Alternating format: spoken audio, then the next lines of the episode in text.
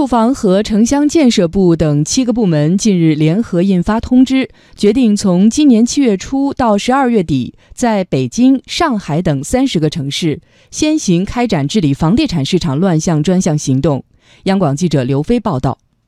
据介绍，针对近期房地产市场乱象，这次专项行动将重点打击投机炒房行为和房地产黑中介，治理房地产开发企业违法违规行为和虚假房地产广告。住房和城乡建设部房地产市场监管司副巡视员陈伟介绍，通知要求各地要切实履行房地产市场监管主体责任。作为一个责任主体呢，他们应该根据自己的特点的话，制定他们的方案，细化他们的任务。应该说，他还是实施这次专项行动的一个真正的这个实施者、责任者，以某种程度上也是被监督的。相关通知要求，各地要采取开通购房人热线等方式，畅通群众举报投诉渠道。对群众反映强烈、问题突出的典型案例，要挂牌督办，构建房地产市场共治共管的局面。七月起，先行开展治理房地产市场乱象专项行动的城市有三十个，当中包括北京、上海、广州、深圳等十六个房地产热点城市。我们的热点城市和一些潜在的热点城市，还有一些就是群众反映违法违规行为比较。严重的地方，作为我们的督查重点，可能以后是三十个城市，但并没有说除开这三十个城市就不能搞打击违法违规行为专项行动和日常监管是相结合。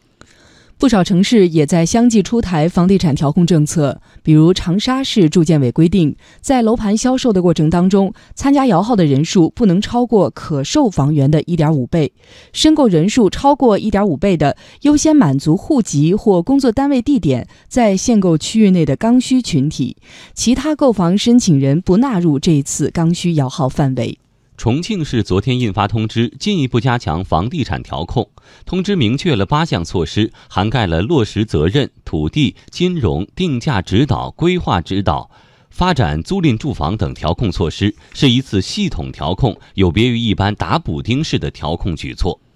吉林省近日调整公积金政策，防止提取住房公积金炒房。政策规定，公积金缴存职工本人及配偶没有自有住房且租赁住房的，每年提取额度不超过一点五万元，违规提取将被列入失信记录。此外，为进一步降低企业成本，吉林省阶段性适当降低住房公积金缴存比例政策期延长。执行到二零二零年四月三十号。